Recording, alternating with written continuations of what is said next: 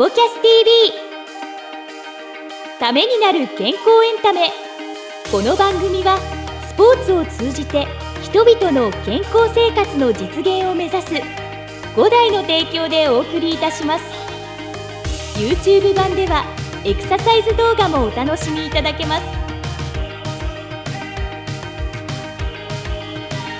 こんにちは早川由です。石崎優太です。ためになる健康エンタメスポキャス TV、えーこの番組は5台センター南支店、えー G スタイルスタジオからお届けしています、はい。えー YouTube の方はチャンネル登録ポッドキャストの方は、えー番組フォローをお願いいたします。お願いします。さあということでねこの番組よく考えたらなんか司会というかですね、はい。まあまあ、ダブルでやってるようでちょっと僕がですねちょっと喋りすぎなんじゃないかなというふうに思ってですねいやいやいや、もう、あの、プロにそこは任せて、ね、僕はもう、佇んでいるだけっていう。あいいじゃないですかそれも素敵ですけどええまあそれだけ絵になる男です一番、いやいや、一番楽なポジションですよ。なんですすけど、今日ね、あの、ふと見るとですね、もう12月の最終、えー年末最後の配信ということなんですもう、早いですね。そうなんですよ。本当に。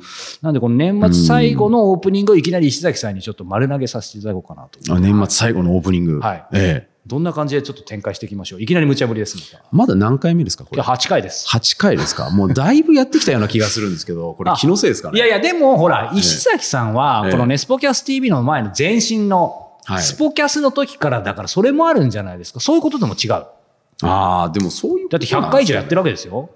でもよくやりましたよね。よくやりましたよ。ね、うんなんかあの本当に皆さんのおかげでありがとうございます、本当に。あのこれからまあちょっといろんな形で、ん。あのためになる健康エンタメっていうところでいろんなことをねお届けしたいんですけど、うん。いろんな形ではい。コメントもいただきたいですしね、あーそうですよね。えーあのいろんな方たちのご意見も聞いてみたいなと思うので、まあぜひいろんなご要望いただけたら、はい。そういったものに対して僕たちも調べて、そうですあねのこういうゲストとかね、うんうん。それに沿った形で探して、あのアタック、はい。アプローチしていきたいなと思うんですけど、はいうんうんうん。まあ、そこにはあの早川さんの力も必要なんで、ええ。そうですね頑張ります。うん。ぜひぜひ、ね、そういったね、い。い形のね、ものを作っていきたいなと思ってますね。うん。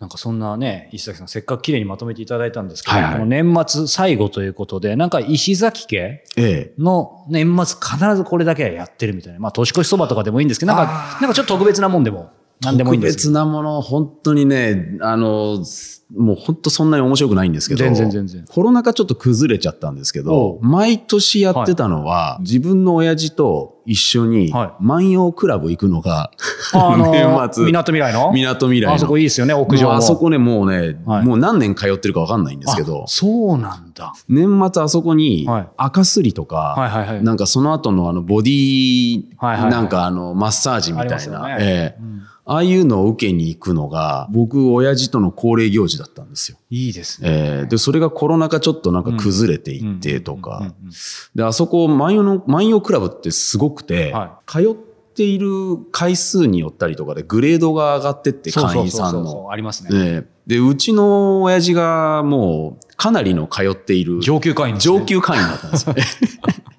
別に回数ただ言ってるだけなんですけど、それで入れる、あの、なんか VIP ルームみたいなのがあって、あそんなの？あるあるんですよ。昔よりなんかすごい会員制増してるな。そう。で、そこはなんか、じゃあ特別な料金払ってるからとかじゃなくて、行ってる回数で、なんかジャッジされるらしいんですよ。まあそこに入れて、ラウンジがあったりして、まあ誰でも入れるんですよ。回数行ってる、で、そこで、あの、なんか年末ご飯食べたりとか、まあちょっとやっぱり普通の空間じゃない、ちょっと特別な空間になってたりとかっていうのはうんやってたんですよね。へえ、いいですね。えーでもこのコロナ禍やっぱりちょっとね、あの、自粛して、ううんん、3、2、3年行ってないんですかね、やっぱりね。だから今年はそうですね、そういったのをやりたいなと思いますけどうんうんね。いけるといいですね。えーまあそんな感じです。あ、でも素敵ですね。やっぱり、お親子、父子？はい。まあ、まあ、なんか仲良さそうな感じはしますけど、でもそんな、やっぱりしょっちゅう毎日、パパみたいな感じないですよね。ないないです、ないです、ないです、ないです。まあね、それはもう、あの、なかなか難しい年頃になってしまいましたけど。ねまあ、だからこそいいですね、そのね、あの、年末にね、えあの、親子の、まあ、信仰を深めるというか。そうですね。はい。まあ、そんなわけでですね、えー年、年内最後の今回配信となりますが、はいえーね、県誘導鍼灸整骨院の、えー院長、えー、徳永栄太郎先生こと、はいえー徳さんの今回最終回を、えー本編でご覧いただきたいと思います。はいそれではどうぞ。どうぞ。我々、東洋医学的な話をちょっと入れようかなと思うんですけど、はい猪木ってあるんですけど、猪木？猪木、はい。猪木さん猪木さんじゃないですよね。猪木、猪木。猪木。えー大好きです、僕。元気ですか？元気ですか？あ実は猪木さんって、はうちの合宿所に来てくださったことあるんですよあ、。そうなんですか？えー最後までね、やっぱりあの、闘魂というか、自分で戦う姿勢っていうか、はい。猪木さんといえば、元気ですか？の元気なんですけど、はうん。今思えば、あの、猪木さんってこの、元気ですか？あれ、お腹からすごく出してて、あれも元気ですか？って言ってるわけじゃなくて、うん。自分の元気を確かめるために、腹圧をしっかり入れて、うん。自分で問いかけてたと思うんですよね。はい。はい。それが、いつの間にかそういうパフォーマンス的に、ね、相手にとって元気ですかみたいな感じになるんですけど、それで、その猪木っていうのがあるんですけど、まあその猪木さんとは別で、東洋医学では猪木ってすごく重要視されてるんですよ。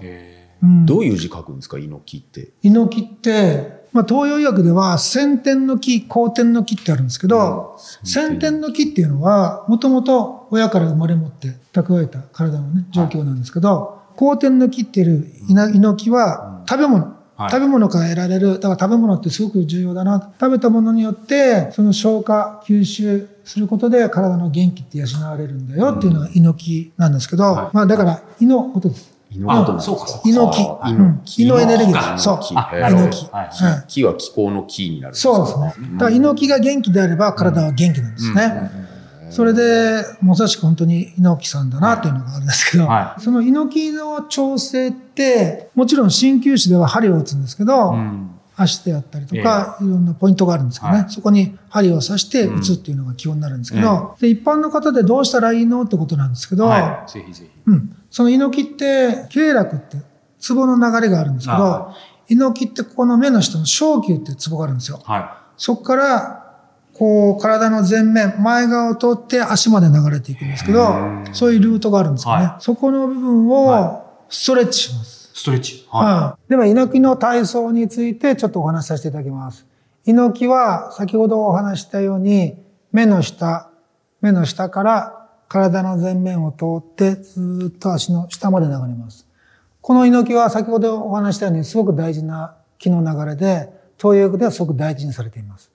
その代償動作、その流れが上から下まで川のルートのようにしっかり太く流れてるといいんですけど、スマホ首、いわゆるこういう首になってたりすると、ここの部分が流れが悪くなってくるので、あと一番大事なのって、この目を下を向けてる、こういう動作。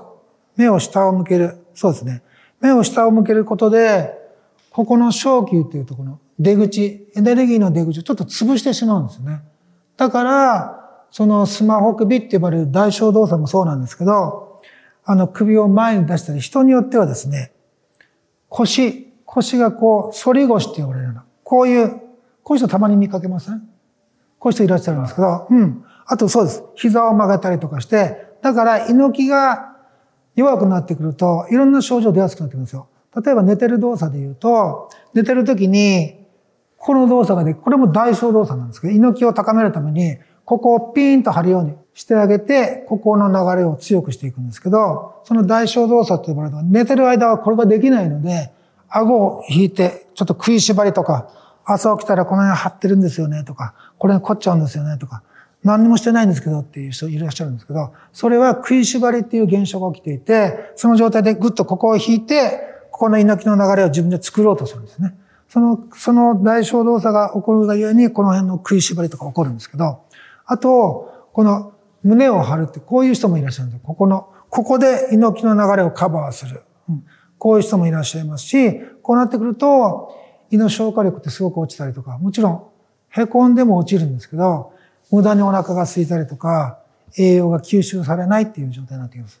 まあ、胃の状態ってね、皆さんもご存知のように、胃酸がしっかり出てないと、鉄分とかもすごく吸収されにくい状態になったりとか、タンパク質も分解されなくなったりして、視覚栄養素とっても胃の状態が悪いとあまり体に吸収されない状態、ね、鉄分いっぱい取って、私取ってるんですけどっていらっしゃるんですけど、胃酸が出て、胃酸の中で鉄分が分解されることで、よりよく女性の方なんかね。だから4人に1人は鉄欠乏って言われてるんですけど、それたちも胃が悪かったりすると、その胃を分解して FE2 っていうパターンに分解できなくなったりすると、すごく胃のね、胃酸が分泌が悪かったりすると、そういう状態で、いくら取ってても体になかなか吸収されにくいとかそういう状態が起こるんですよ。あと膝、膝でカバーを人は膝が痛くなったり。だから昔からの文献で、あの、猪木が悪くなると膝が痛くなるよとかね。そういうのあるんですね。うん。お腹が無駄に敷いたりとか、顔、顔が曲がるよとか、顔が変形するよとか。それは肺、歯の食いしばりとかで起こるわけなんですけど、それの対処法です。猪木です。猪木です。それを取り戻して、体を元気な体にしていきましょうということです。はい、まずそれどうやるかっていうことなんですけど、まずストレッチしましょう。猪木、このラインを伸ばしていきます。伸ばしていく、うん、はい、まあ、スポーツ選手でもやると思うんですけど、よくこういうところに伝わって、こうやったりするじゃないですか。はい、ね、寝てやりましょうか。そうです。そのまま寝ていただきます。ちょっときついですかね。きついです。きついです。うん。すごいはい。こういう人は、ここまで無理する何もないんです。うん。この状態で十分です。この足からずっとこのラインですね。このぐらいだったらそんなきつくないですか？これはまだきつくない。はい、あ、その状態で呼吸に意識を向けて、先ほどお話したこの目の下からこのラインをちょっと意識していただいて、ゆっくり呼吸していただいて。このラインですか、まあ、そうですね。こういうラインはい。そうすると、そう、そうです、そうです。そこのラインを意識すると、吸って、吐いてってやってると、なんとなくですけど、ちょっとこの辺、どうですか？そういう感じで流れるんですよ、実際。うん。あの、よくね、三輪の壺とか聞いたことありますかね？昔ね、よくやってたと思うんですけど、もう今は科学的にもこの三輪の壺にお給すると、胃が前動運動、こうやってね、動き出しますよとかね、それはもう科学的に分かってるんですけど、その辺をしっかり伸ばして刺激していただいて、これでもいいかもしれないっていうのは、うん、あの三輪の壺がすり出したんですよ。右ですか？左ですか左なんです左。うん。大体これ左で出るんですよね。左の方が出やすいです。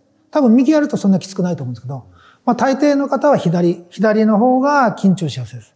それは臓器的に見ても、左側に膵臓とかね、脾臓の関係っていうのは出やすいんですよね。逆に言うと、右側は肝臓系の問題が出やすい。そういうことも考えながら、まあ、治療も取り組んでいったりするんですけど、例えば左肩、右肩で、臓器で言うと、右肩だったらちょっと肝臓系かなとか、そういうこともちょっと頭に入れながら治療したりしますね。その流れを意識できる感じだったら、もうそれでもう十分です。もちろんこれ両方やってみてください。これ左右両方やる、ね、そうですね。寝れる人は寝れます。左の方がちょっと辛いですね。辛いですよね。うん。まあ大抵そのパターンが多いですね。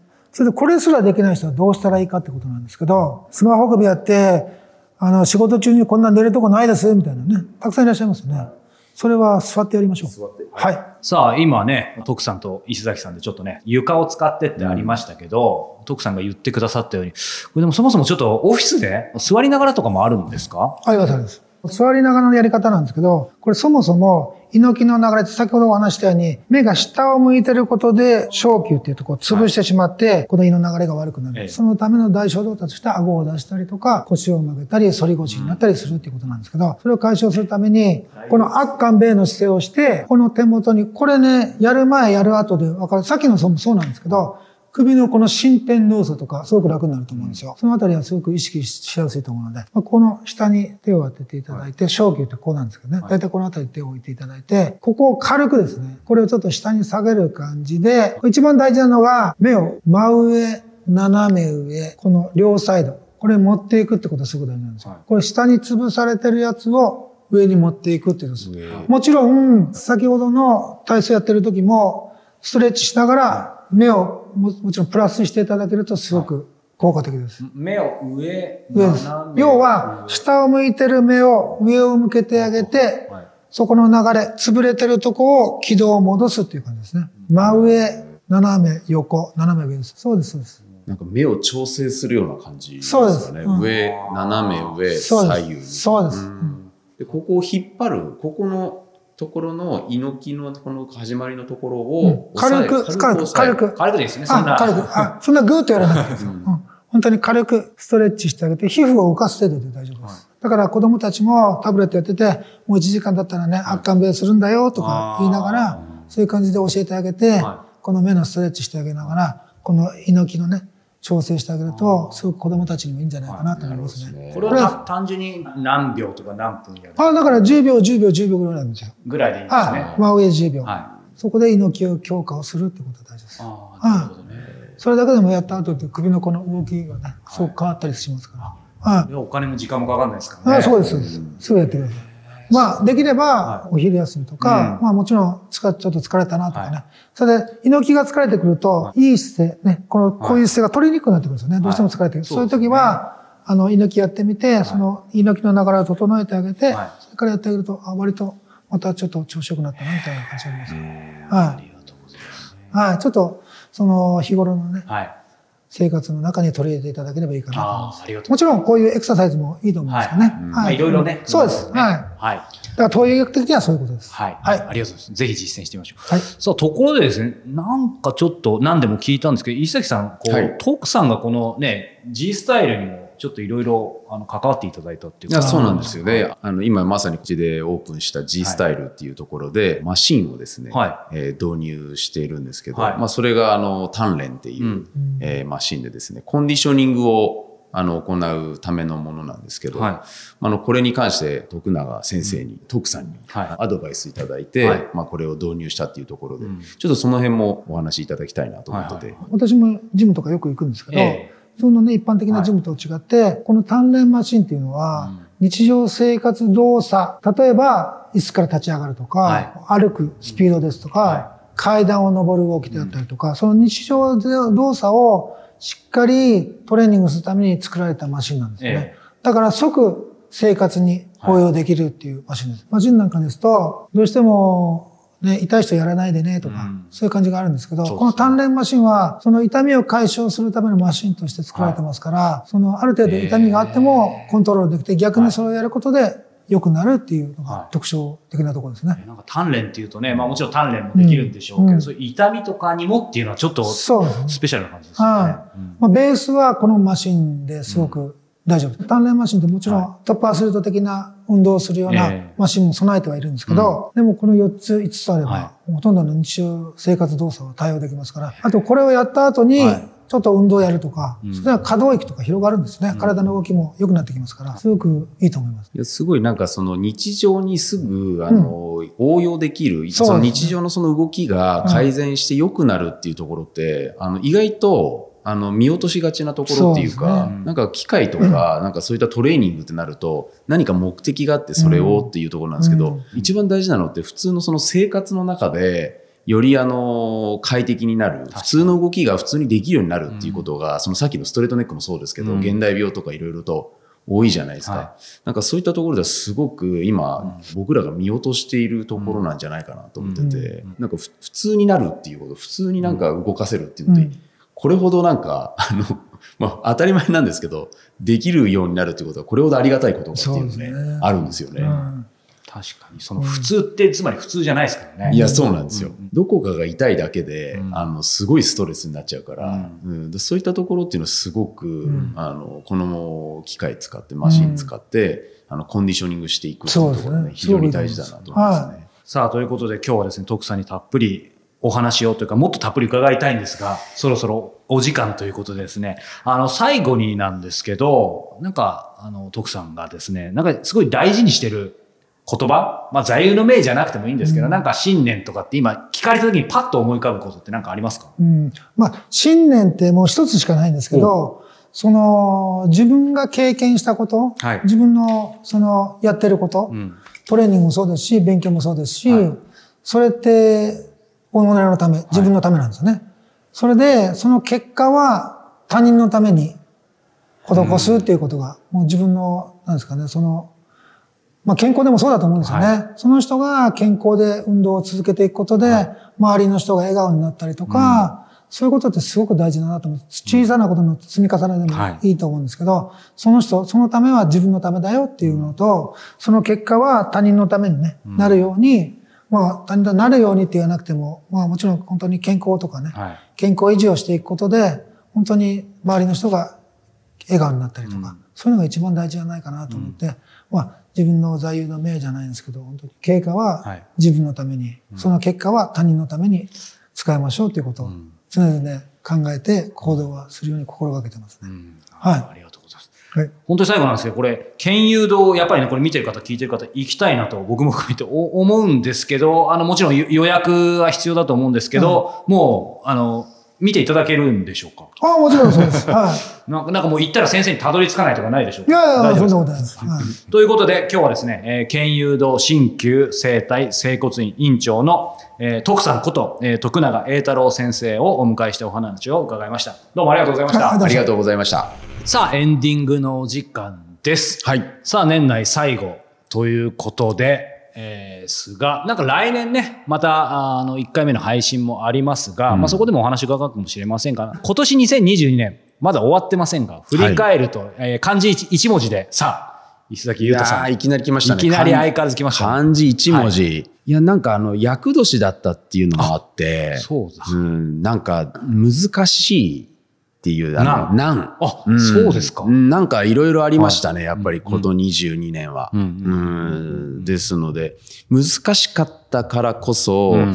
なんかいろいろあったからこそ、はい。なんか成長ができたかなっていう一年でしたね。うん。うん。まあでもいろいろありましたね。はい、はい。うん、なんっていう。言える範囲でなんかあります？いろいいろね、あの、ありましたね。はい。あの、一つは、うん。すごいなんていうか、うん。あの、ね、第二子が、はい。やっぱりね、そうですよ。生まれたって、ありがとうございます。あの、生まれて、はい。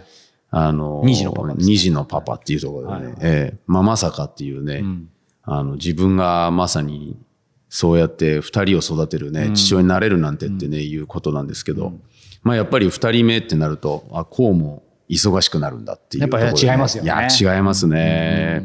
なので、そういったあの難しさ、うん。うん時間もそうですしね、うんうんっていうところと、ん。まあやっぱりあとは、まあ仕事面ではいろんなことにね、チャレンジさせてもらって、それをクリアしていく難しさっていうところは、うんまあこのコロナ禍がやっぱ難しいですよね。そうよね。うん、これはもうあの世の中皆さんがね、苦しんでらっしゃることもあると思うんで、まあそういった意味では、あの、いろんな形で、あの、いろんなことを考えさせられる、はい。うん、一年だったなっていうところありますね。うん。まあでもね、そんな中でも、まさにこのね、スポキャス TV もはい。立ち上げて、そうですね。始められてっていう感じでね。いや、まさにね、これは本当に皆さんのおかげで、うん。これから、まだ産声上げたばかりですけど、そうですね。ん。うん。まあ、これからね、皆さんの力、協力を得て、はい。価値ある、えーためになる健康エンタメ。もう先に言っちゃってますからね。ええ。はい。もう作っていきたいな。はい。はいということで、えー今年もね、えー皆さん、えーご視聴いただいてありがとうございました。またね、えー来年はますますね、あのみんなで楽しく、はい。ためになる健康エンタメをお届けしていきたいと思いますのでぜひぜひご視聴いただけたらと思いますそして、えー今年最後ではありますが今回もリエ先生のえープチエクササイズを配信していますのでこちらも合わせて、えーご視聴いただけたらと思いますということで、えー本当にね、えー今年1年ありがとうございましたまた来年も、えーご視聴いただけたらと思いますそれでは良いお年をお迎えくださいありがとうございました。この番組は提供5大グループプロデュースキクタスでお届けいたしました。